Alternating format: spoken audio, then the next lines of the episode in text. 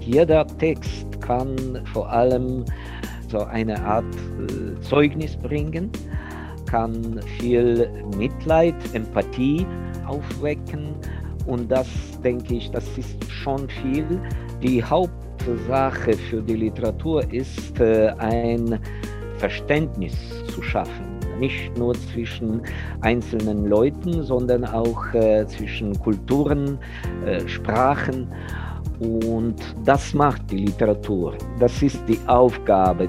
Juri Andruchowitsch zur Kraft der Literatur in diesen Zeiten, die natürlich vom Krieg Russlands gegen sein Heimatland, die Ukraine, geprägt sind. In der kommenden Woche ist der Schriftsteller auf der Frankfurter Buchmesse zu Gast. Am Dienstagabend wird diese feierlich eröffnet und die Ukraine und ihre Stimmen sind ein Schwerpunkt. Als wir miteinander gesprochen haben, war in Ivano-Frankivsk, wo Andruchowitsch lebt, gerade wieder einmal Luftalarm. Und wie der Schriftsteller diese Gleichzeitigkeit von Kriegsgeschehen auf der einen und Schriftstellerleben und Berufsalltag auf der anderen Seite aushält, darüber habe ich mit ihm gesprochen. Und natürlich geht es auch um seinen neuen Roman Radionacht. Und damit herzlich willkommen zu Starke Sätze. 25 Minuten Literatur. Ich bin Nadine Kreuzzahler. Hallo. Starke Sätze. Der Literaturpodcast von RBB24 Inforadio. Ich persönlich freue mich auch sehr auf den diesjährigen Ehrengast der Frankfurter Buchmesse auf Spanien. Da gibt es viel zu entdecken. Immerhin ist Spanien einer der führenden Buchmärkte weltweit und um die 500 Millionen Menschen global sprechen Spanisch. Aber wenn sich das Land jetzt endlich in Frankfurt präsentiert, der Ehrengastauftritt wurde ja wegen der Pandemie verschoben, dann ist nicht nur Spanisch zu hören und zu lesen, sondern auch Katalanisch, Baskisch und Galizisch. Elvira Marco, die Projektleiterin des Ehrengastsauftritts. En España, el 25% de lo que se publica es en otras lenguas oficiales. In Spanien werden 25 Prozent der Bücher in den anderen offiziellen Sprachen veröffentlicht. Das gehört zur Realität in Spanien. In den Schulen wird auf verschiedenen Sprachen unterrichtet. Abgesehen vom Thema des Nationalismus sollten wir das also auch zeigen. Als Spanien vor 31 Jahren Ehrengast auf der Buchmesse war, war es noch ein völlig anderes Land, nach der Franco-Diktatur immer noch auf dem Weg in die Demokratie. Wir möchten das Spanien von heute zeigen. Rund 400 Neuübersetzungen ins Deutsche sind im Zuge des Ehrengastauftrittes seit 2019 entstanden. Einige davon kommen von Susanne Lange. Sie ist eine der renommiertesten Übersetzerinnen aus dem Spanischen und äh, hat für ihr Mammutprojekt, den Don Quixote de la Mancha neu ins Deutsche zu bringen, viele Auszeichnungen erhalten. Die Romane von Javier Marias hat sie auch übersetzt. Mein Herz so weiß machte den Schriftsteller in den 90er Jahren berühmt. Erst vor kurzem ist er leider unerwartet gestorben an einer Lungenentzündung infolge einer Corona-Erkrankung. Auf der Buchmesse soll es eine Hommage für ihn geben, an der nimmt auch seine Übersetzerin Susanne Lange teil. Die Nachricht seines Todes war auch für sie ein Schock. Ja, also es war zwar in Spanien äh, bekannt, dass er im Krankenhaus war, ein paar Wochen vorher schon wegen Lungenproblemen, aber anscheinend war er auf dem Weg der Besserung und es muss sich wirklich dann an dem letzten Tag ganz akut äh, verschlimmert haben. Und ich war völlig überrascht. Ich war gerade auf dem Weg nach, äh, von Barcelona nach Berlin äh, an dem Sonntag und äh, hatte dann, als ich ankam, ich weiß nicht wie viele verpasste Anrufe auf dem Handy und wunderte mich und habe dann erst äh, zu Hause erfahren, dass äh, Javier Marias gestorben ist. Und das äh, war schon ein ziemlicher Schock, weil er ja irgendwie so eine Konstanz auch in seinem ganzen Stil und seinen ganzen Büchern hat, Figuren, die sich durch sein ganzes Werk ziehen und dass das so plötzlich abbricht, äh, ist schon ja schockierend. Als sie die Nachricht erreicht hat vom Tod von Javier Marias, da war die Übersetzungsarbeit von Thomas Nevinson ja abgeschlossen. Der Verlag hat ja sofort den Erscheinungstermin vorgezogen.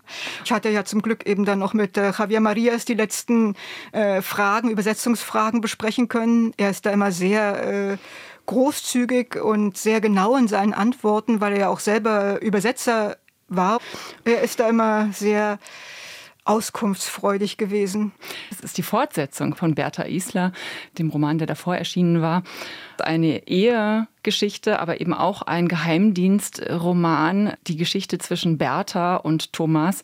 Er wurde dazu erpresst, äh, für den britischen Geheimdienst zu arbeiten. Und in Bertha Isler haben wir die Sicht seiner Ehefrau auf sein Leben, auf seine Abwesenheit.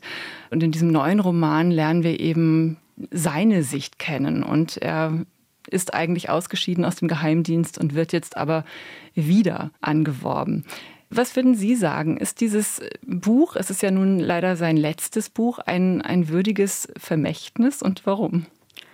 Ich würde schon sagen, weil er ja in seinem Werk immer wieder Themen aufgegriffen hat, wie wie gut kenne ich überhaupt äh, andere Menschen, auch wenn sie mir so vertraut sind wie meine Ehefrau zum Beispiel oder auch die eigenen Eltern oder Geschwister.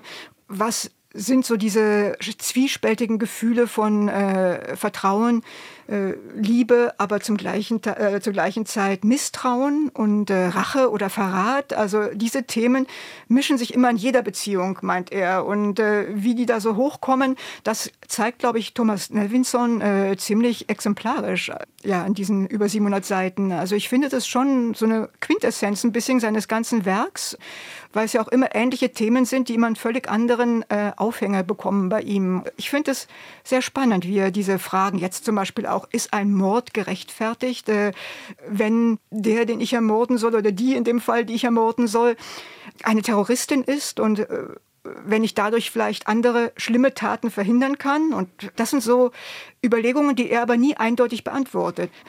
Es ist schon immer so, wenn man in den neuen Roman, jetzt natürlich gerade, weil er ja auch auf den Vorgängerroman anspielt, als ja Übersetzen sich hineinbegibt, dann hat man schon das Gefühl, man ist plötzlich zu Hause in irgendeinem vertrauten Ambiente sprachlich, das man kennt und bei dem man weiß, wie man sich irgendwie bewegen muss zwischen den Möbeln bzw. den Wörtern. Äh, jetzt steht Spanien ab äh, Dienstag im Mittelpunkt in Frankfurt auf der Frankfurter Buchmesse. Es ist Gastland, Ehrengast in diesem Jahr und da werden natürlich viele, viele Neuerscheinungen mhm. zu entdecken sein. Und auch Sie haben ja einige Bücher übersetzt, zum Beispiel von Elena äh, Medell, eine junge Autorin und ähm, ihr Debütroman heißt Die Wunder. Und Sie haben auch übersetzt von Andrés Barbas Die leuchtende Republik. Was macht denn so die neue spanische Literatur aus? Kann man das überhaupt so in, auf einen Nenner bringen? Ja, ich denke, es ist eigentlich schwierig, vielleicht auch ganz interessant, dass man es nicht so auf den Nenner bringen kann. Vielleicht kann man sagen, es sind schon auch sehr äh, also Romane, die sich politisch sehr auf die gegenwärtige Situation, vor allen Dingen nach dieser Krise 2008 äh, beziehen, aber auch auf die Situation der Frauen. Aber was ich interessant finde, zum Beispiel an Romanen wie den von Elena Medel, ist, dass sie eben, eben das wirklich literarisch sehr dicht erzählt und sie kommt ja auch aus der Lyrik eigentlich und man hat schon das Gefühl, die Sätze sind irgendwie nach Versmaß bemessen, knapp und äh, dicht aneinandergereiht. Also das ist jetzt nicht äh, so eine Literatur, die äh, einfach nur Gegenwart erzählen will, sondern dafür auch eine Form sucht. Und bei Andres Barber finde ich ganz interessant, dass er so eine Art parabelhafte Prosa schreibt. Wie reagiert man darauf, auf irgendein völlig unbekanntes Phänomen, mit dem man nicht umzugehen weiß und wie die Gesellschaft ja darauf antwortet? Sie selbst reisen ja auch als Herausgeberin und, und äh, Übersetzerin an einer Lyrik-Anthologie, spanische und hispanoamerikanische Lyrik als zweisprachige Ausgabe, mehrbändig. Was können uns denn diese Gedichte, es geht, glaube ich, zurück bis zu den Anfängen von Lyrik überhaupt, ähm, und geht eben dann bis heute. Was können uns solche Gedichte heute noch sagen? Für wen ist das interessant? Ja, also meine, diese Buchmesse steht für mich eigentlich ganz unter dem Zeichen der Lyrik, weil wir an dieser Lyrik-Anthologie über zehn Jahre lang gearbeitet haben. Das sind ja vier Bände und es äh, umfasst praktisch neun Jahrhunderte Lyrik und Spanien und wow. Lateinamerika. Also das ist schon äh, sehr viel. Und ich finde es sehr interessant. Also die äh, Martin von Koppenfels war der Gesamtherausgeber und wir haben dann äh, mit so einem kleinen Team eben jeweils, ich habe zwei Bände mit herausgegeben und aber wir haben uns im Grunde immer verständigt verständigt über alles, das Gesamtkonzept. Und es äh, fängt wirklich an, also der erste Text ist in arabischen Schriftzeichen. Also es fängt wirklich an mit den äh, ersten Texten, die man eigentlich Spanisch äh, nennen könnte, als eben noch die ganze Halbinsel von den Arabern besetzt war. Und ähm, dann geht es eben weiter über das Mittelalter, Renaissance bis in die Gegenwart. Und äh, ich finde das eigentlich sehr wichtig, weil das eine Tradition ist, die wir hier eigentlich gar nicht so präsent haben. Vor allen Dingen dieses äh, viel gerühmte Siglo de Oro, dieses goldene Zeitalter im 17. Jahrhundert, das war eine so reiche äh, Dichtung, die hier eigentlich gar nicht so angekommen ist. Wir kennen die barocke Architektur in den Städten, aber irgendwie in der Literatur haben wir die gar nicht so rezipiert. Deshalb finde ich das sehr interessant, weil ich auch glaube, dass äh, diese, diese Sprachspiele, dieses ganz dicht gewebte Sprachmuster bei den barocken Schriftstellern wie Gongora zum Beispiel und Quevedo. Ich denke, das kann viele Impulse für die Gegenwartslyrik eigentlich auch bringen und ein bisschen das Spanienbild auch verändern, weil ja wir gerade auch über die alten Lor Garcia Lorca Übersetzungen so ein bisschen folkloristisches Bild haben von Spanien. Das ist eben auch jetzt durch neue Übersetzungen dann wieder ja so ein bisschen zurechtgerückt das Bild. Die Übersetzerin Susanne Lange. Die Informationen zu den Büchern, über die wir hier gesprochen haben, finden Sie online auf rbb24inforadio.de. Juri Andruchowitsch ist einer der bekanntesten und einflussreichsten Autoren der Ukraine. Er ist Romanautor, Dichter und Übersetzer und auch Musiker. Träger der Goethe-Medaille und des Hannah-Arendt-Preises. Sein neuer Roman heißt Radionacht und darum geht's. Ein Ex-Rockstar und Musiker namens Josip Rotzki sendet Musik, Gedanken und Anekdoten hinaus in die Nacht. Von einer Gefängnisinsel auf dem Nullmeridian aus moderiert er seine Radionacht. Dieser Rotzki war als Barrikadenpianist eher unfreiwillig in eine Revolution verwickelt. Später tötete er den vorletzten Diktator Europas durch einen Eierwurf. Im Gefängnis trifft er einen Milliardär, bekommt Zugang zu dessen Konten und nach seiner Entlassung wird er nicht nur vom Geheimdienst, sondern auch von einer mafiösen Organisation gejagt. Liebe, Sex und Rock'n'Roll, Auftritte in verrauchten Kellerbars, actionreiche Verfolgungsszenen und die Auflösung der Welt. Das ist Juri Andruchowitschs neuer Roman Radionacht. Absurd komisch, rasant, aber auch düster und bedrückend. Die Musik im Hintergrund kommt übrigens von einer Playlist, in die man sich über einen QR-Code im Buch hineinklicken kann. Ein schönes Gimmick, das wirklich Spaß macht. Jurian Rochowitsch ist kommende Woche also auf der Buchmesse in Frankfurt und kurz vor der Abreise konnte ich mich mit ihm über Video unterhalten. Was ist seine eigene persönliche Beziehung zum Radio? Mit Radio bin ich seit äh, meiner späten Kindheit sozusagen befreundet als ich so zwölf Jahre, 13 Jahre alt war, wurde unser äh, Radioempfänger äh, zu meinem besten Freund. Das war für mich wirklich ein großes Fenster in die Welt. Ich habe vor allem mit der Musikprogramm angefangen. Also ich hörte äh, viel Musik äh, aus äh, Rumänien, äh, natürlich habe ich auch äh, Kiew gehört und äh, dazu dann ein bisschen später habe ich mit dem Nachthören der sozusagen antisowjetischen Stationen angefangen. Also das waren zum Beispiel äh, auch Deutsche Welle, aber vor allem äh, Radio Liberty, Free Europe Voice of America und, und so weiter. Also das äh, war natürlich ein Element von solcher Selbstbildung sozusagen, eine alternative äh, Sicht auf die Welt, auf die Politik konnte ich auch bekommen. Und die Nachtzeit war natürlich am besten, weil ich hm, am Tag zu viel beschäftigt wurde mit meinem Schulprogramm und dann in der Nacht konnte ich sowieso nicht äh, gut schlafen, weil ich schon ja, Teenager war. So hat das angefangen. Danach äh, hatte ich noch so einen Traum, einmal äh, so meine eigene Radiostation zu eröffnen und wahrscheinlich parallel mit äh, meiner schriftstellerischen Arbeit auch irgendwelche Radiosendung zu, zu führen. So leben Sie das jetzt ein wenig aus in, in Radionacht, in Ihrem Roman. Da gibt es Passagen, wo eben die Hauptfigur Josef Brodsky einfach seine Radioshow äh, moderiert. Was ist dieser Josef Brodsky? Sein Name setzt sich ja zusammen aus verschiedenen Anspielungen auf andere ähm, bekannte Personen, also Josef Roth, Josef Brodsky, vielleicht auch Trotzki und Max Brod.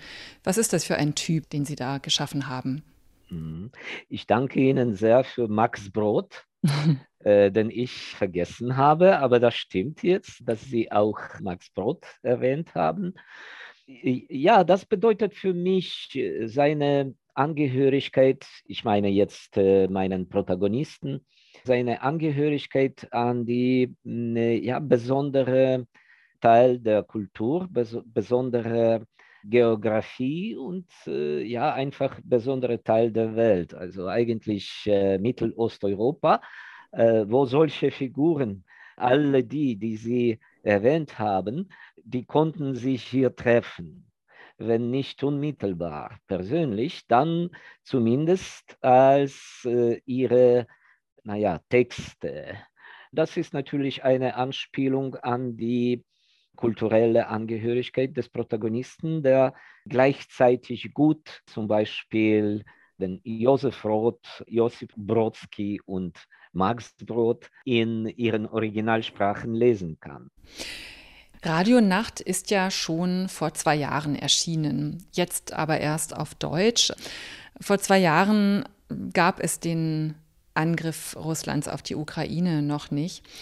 Trotzdem scheint ja diese Bedrohung durch Russland durch in, in dem Buch und auch hm, die Maidan-Proteste 2014, auch wenn sie nie wirklich benannt werden. Auch das Land wird ja nicht als Ukraine benannt. Es ist ein fiktives Land, eine fiktive Revolution. Aber doch ist das doch alles zu spüren. Wissen Sie noch, mit äh, welcher Intention Sie damals das Buch geschrieben haben? Während äh, der Revolution war ich in Kiew ziemlich oft und viel. Und äh, das war mein damaliges Gefühl, ich muss etwas darüber schreiben. Ich muss jetzt so viele Eindrücke sammeln, wie ich nur kann.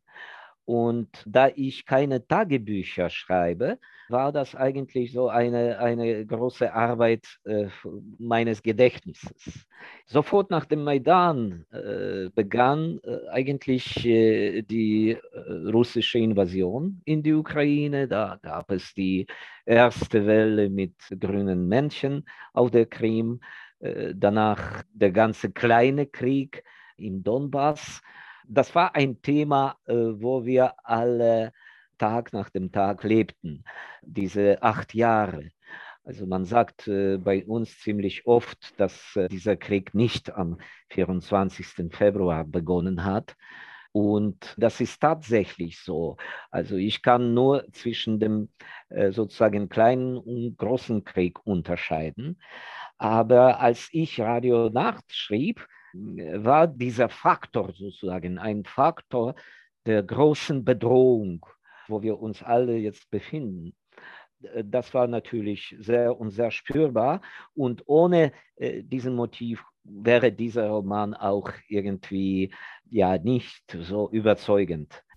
Da ist viel Groteskes dabei, viel Absurdes, also viel Komik auch, aber eben auch etwas sehr Pessimistisches scheint dadurch. Ähm, es ist ja auch von einer Auflösung der Welt die Rede. Dieser pessimistische Blick, hat sich der jetzt auch durch die aktuelle Situation noch verstärkt? Ich bin nicht ganz einverstanden, dass alles so in diesem Roman so pessimistisch klingt. Es gibt natürlich die ganze Zeit diese Unruhe, Unruhe, die absolut verschiedenste Gründe hat. Und äh, die Menschheit heute kennt diese Unruhe sehr gut und äh, alle diese Bedrohungen, wie zum Beispiel Klimawandel äh, oder Migrationswellen. Und jetzt kommt dazu noch der große Krieg in Europa.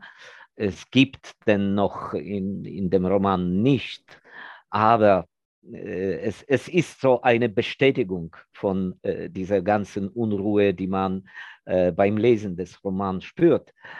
Äh, aber gleichzeitig möchte ich eine irgendwie eine helle Nachricht mit dem Roman rausschicken. Die liegt in der Natur äh, des Schreibens und der Natur äh, der Musik. Ich lebe mit diesen zwei Strömungen meiner Tätigkeit. Ich äh, schreibe Texte, literarische Texte und ich mache Musik mit äh, meiner Freunden, Musiker. Und ich finde, das ist schon genug optimistisch, ja, dass die kreative äh, Tätigkeit, die Kunst, das alles dauert. Die Leute brauchen das. Ich sehe das jetzt in der Ukraine, wie tief die Kunst in diese Tage angefragt ist. Also das ist für mich ein optimistisches Zeichen. Vor diesem Hintergrund, Sie reisen nächste Woche auch zur Frankfurter Buchmesse. Und ich glaube, in, in diesen Zeiten ist es wahrscheinlich schwer, sich nicht da auch in einer politischen Rolle zu sehen, oder? Ich würde sagen, das ist unmöglich. Äh, das politische Denken äh, bedeutet auch sozusagen den, den, breitesten, möglichst breitesten Ausmaß äh, des Dialogs. Und ich bin total einverstanden, dass die Meinungen des Schriftstellers, dass sie auch ziemlich viel bedeuten können und viel verändern. Das ist eigentlich äh, eine gute Phrase, die ich von äh, einer der Mitarbeiter im Surkamp Verlag äh, gehört habe. Der hat das ziemlich witzig formuliert. Er sagt, was heute die Ukraine braucht, ist schwere Waffe und gute Bücher. Und ich bin einverstanden. Also gute Bücher vergleiche ich nicht mit irgendwelcher Waffe. Aber das ist irgendwie auch eine wichtige Komponente dieses Dialogs. Und das bedeutet auch, dass wir nicht nur als ein angegriffenes Land präsent sind, dass wir auch irgendwelche kulturelle Identität haben und diese kulturelle Identität ist das, was wir erzählen und für immer mit uns bleibt. Also äh, wir möchten das mit anderen teilen. Jetzt sitzen Sie in Ihrem Arbeitszimmer, während wir miteinander reden und mm, es ist äh, ein Luftalarm. Es ist ja nicht zu vermeiden, dass diese Situationen gerade, wir reden hier miteinander, es fühlt sich sehr nah an. Es ist ja auch überhaupt nicht weit von Berlin entfernt, wo ich gerade hier mit Ihnen spreche. Und äh, Sie werden gerade mit Raketen beschossen und äh, führen gleichzeitig ein Interview. Nächste Woche reisen Sie zur Frankfurter Buchmesse. Das hat so eine hm, fürchterliche Gleichzeitigkeit von Alltag und Kriegsgeschehen. Wie gehen Sie damit um? Manchmal ist das wie ein Traum, natürlich ein Albtraum, aber die Realität, in der wir heute sind, äh, hat uns viele neue Sachen gelernt. Und wir haben das jetzt als eine alltägliche Sache, diese Luftalarme, die leider wieder sehr massiv und scharf geworden sind. Naja, wir leben weiter. Ich muss weiter schreiben ja, der Mensch ist eigentlich, so kann ich jetzt schon sagen, ist eigentlich für solche Dramatik äh, des Daseins innerlich bereit. Man muss irgendetwas am Anfang in sich überwinden und dann lebt man weiter. Das ist die Frage deiner individuellen Freiheit. Also wenn so ein Luftalarm dein Leben äh, total zerstört, das sagt etwas über deine Unfähigkeit, einen Widerstand zu machen. Ja, ich, ich versuche wiederzustehen.